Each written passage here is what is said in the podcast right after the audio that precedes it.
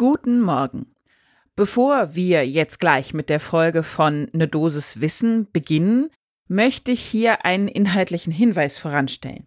Wir besprechen nämlich die neue Leitlinie zu Abbrüchen in der Frühschwangerschaft, die letzte Woche rauskam. Genauer gesagt ist es auch nicht die neue, sondern die erste Leitlinie in Deutschland zu dem Thema überhaupt. Ne Dosis Wissen, der Podcast für Health Professionals.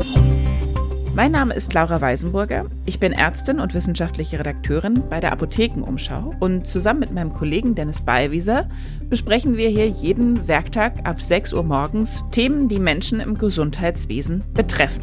Heute ist Mittwoch, der 8. Februar 2023. Dann ist jetzt die beste Gelegenheit, sich eine Tasse Kaffee zu besorgen, damit wir mit dem Thema starten können. Ein Podcast von gesundheithören.de und Apothekenumschau Pro.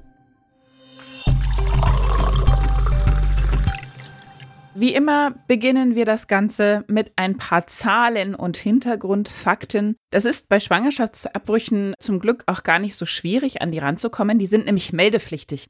Und deshalb haben wir da verlässliche Zahlen für Deutschland. Also, wir hatten 2021, das sind so die neuesten, die wir haben, 95.000 Schwangerschaftsabbrüche in ganz Deutschland. Nur mal so zum Vergleich, 2001, also vor 20 Jahren, waren das 135.000. Das ist ein Rückgang um 30 Prozent in den letzten 20 Jahren. Warum? Da kann man natürlich eher nur spekulieren und vermuten, Wahrscheinlich liegt es an der besseren Aufklärung und den sichereren Verhütungsmethoden. Der Großteil der Menschen, die einen Abbruch bekommen, ist 30 Jahre oder älter, mehr als die Hälfte, 52 Prozent. Nur knapp 7 Prozent sind unter 20. Und die meisten haben auch bereits schon ein Kind, das sind nämlich 59 Prozent. 96 Prozent dieser Abbrüche werden nach der Beratungsregelung durchgeführt. Der Rest ist in den meisten Fällen eine medizinische Indikation. Die meisten Schwangerschaftsabbrüche erfolgen ambulant, wobei wir nicht so genau wissen, wie da eigentlich die Versorgungsstrukturen sind. Das ist auch im Kreise der Gynäkologie Geburtshilfe aufgefallen. Da ist jetzt aktuell eine Studie Untersuchung aufgesetzt, die ELSA, die sich damit ein bisschen genauer befasst, wie denn aktuell die Versorgungslage ist. Und wir haben für diese Folge auch mit Professor Matthias David gesprochen. Er ist Leitlinienkoordinator für die eben aktuell veröffentlichte neue Leitlinie und Oberarzt in der Gynäkologie an der Charité Universitätsmedizin Berlin. Und er konnte aus den bereits erhobenen Daten von der ESA-Untersuchung sagen, dass alle Menschen, die nun einen Abbruch brauchen, maximal eine zweistündige Anfahrt mit dem Auto, also einem privaten Pkw, zum nächstgelegenen Arzt, Ärztin haben, wenn das eben der Fall sein sollte. Das ist klar innerhalb von einem Tage dann machbar. Also ich kann zwei Stunden hinfahren, den Eingriff durchführen lassen und wieder zurückfahren. Man darf aber nicht vergessen, ich brauche für solche Fahrten natürlich eine Begleitperson und ich erinnere an der Stelle nochmal daran, an den Sicherstellungsauftrag der Kassenärztlichen Vereinigung und Kassenärztlichen Bundesvereinigung, dass eigentlich die Definition von zumutbarer Entfernung zu einer fachärztlichen Versorgung, die es ja in dem Falle dann wäre, maximal eine Fahrzeit von 60 Minuten oder 60 Kilometer mit dem eigenen Pkw sein sollte. Das heißt also, so richtig rosig ist die Versorgungslage nicht. Jetzt kommen wir aber zum eigentlichen Punkt. Die Leitlinie befasst sich ausschließlich mit Schwangerschaftsabbrüchen, die im ersten Triminon, also vor der zwölften Woche durchgeführt werden. Beteiligt waren die Deutsche Gesellschaft für Gynäkologie und Geburtshilfe, die DGGG, natürlich. Beauftragt wurde das Ganze vom Bundesministerium für Gesundheit, dem BMG. Warum? Es gab nämlich einfach noch keine Leitlinie in Deutschland zu dem Thema, das hatte ich ja eingangs schon erwähnt. Aber es gibt sehr wohl andere bereits existierende Leitfäden oder Empfehlungen, Leitlinien. Zum einen zum Beispiel von der WHO. In Nordamerika ist das gang und gäbe und natürlich auch in anderen Ländern in Europa. Das heißt, wir sind da so ein bisschen late to the party. Matthias David begründet das so, ja, es gab ja gar nicht den großen Bedarf aus der Ärzteschaft, das zu regeln. Das wirklich so ist, dass da gar kein Bedarf ist, wird aber insbesondere von Initiativen wie zum Beispiel Doctors for Choice angezweifelt, denn dadurch, dass das Thema ja in der universitären und fachärztlichen Ausbildung ja nahezu fehlt oder eben sehr vernachlässigt wird, kann es natürlich auch sein, dass sich weniger Ärztinnen und Ärzte zutrauen, diesen Abbruch für Betroffene dann letztendlich auch anzubieten und dass wir dadurch immer mehr in eine schlechtere Versorgungslage rutschen.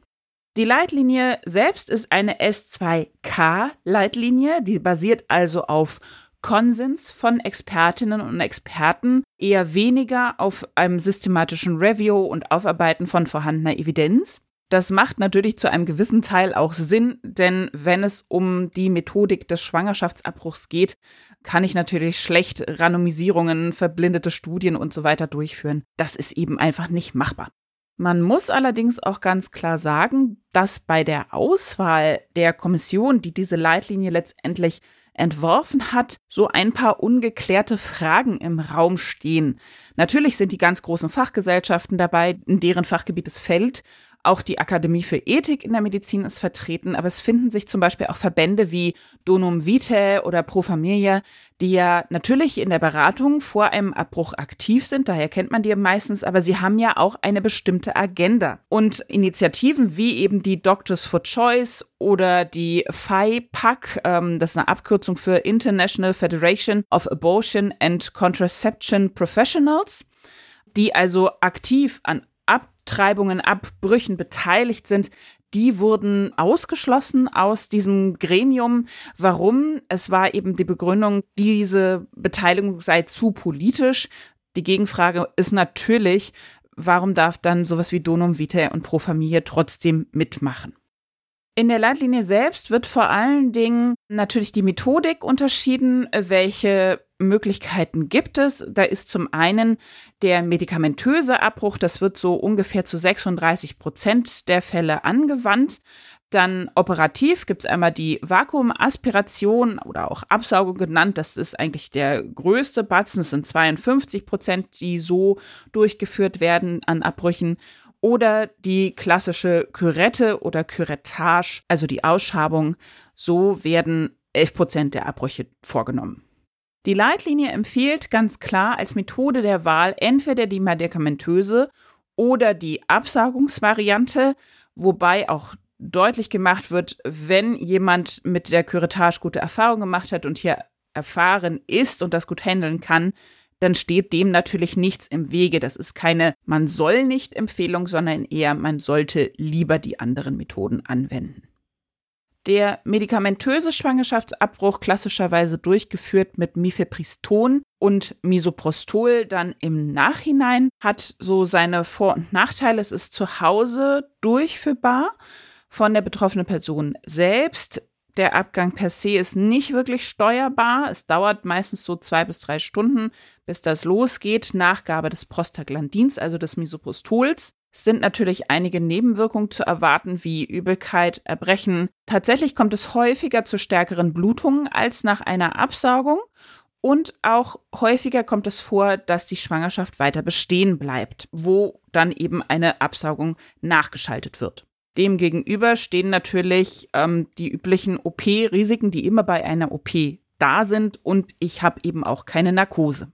Letztendlich ist in der Leitlinie auch ganz klar, braucht es da eben entsprechende Beratung. Was ist für die betroffene Person sinnvoll oder angenehm? Was würde man in individuellen Spezialfällen empfehlen? Da kommen wir dann auch zum Weigerungsrecht. Auch das bleibt weiter bestehen. Ich kann sagen, ich möchte diesen Eingriff definitiv nicht anbieten und nicht durchführen. Das gilt allerdings nur für den Eingriff per se, nicht für die medizinische Beratung im Vorfeld und auch nicht für die Nachsorge. Und was ist der Ausblick? Es soll tatsächlich noch die S3-Leitlinie kommen, wo dann auch noch weitere Faktoren wie zum Beispiel auch die psychische Belastung der Frauen stärker untersucht und im Fokus stehen sollen. Das war die Dosis Wissen für heute. Und wenn ihr sagt, boah, zu dem Thema würde ich mich ganz gerne noch mehr informieren, dann habe ich eine Empfehlung für euch. Und zwar gibt es auch in unserem Podcast von gesundheithören.de, The Sex Gap, eine Folge zu illegalen Schwangerschaftsabbrüchen innerhalb Deutschlands, die es tatsächlich auch immer noch so gibt. Sehr hörenswert, sowohl für Kolleginnen und Kollegen als auch für Patientinnen und Patienten. Podcast von gesundheithören.de und Apothekenumschau Pro.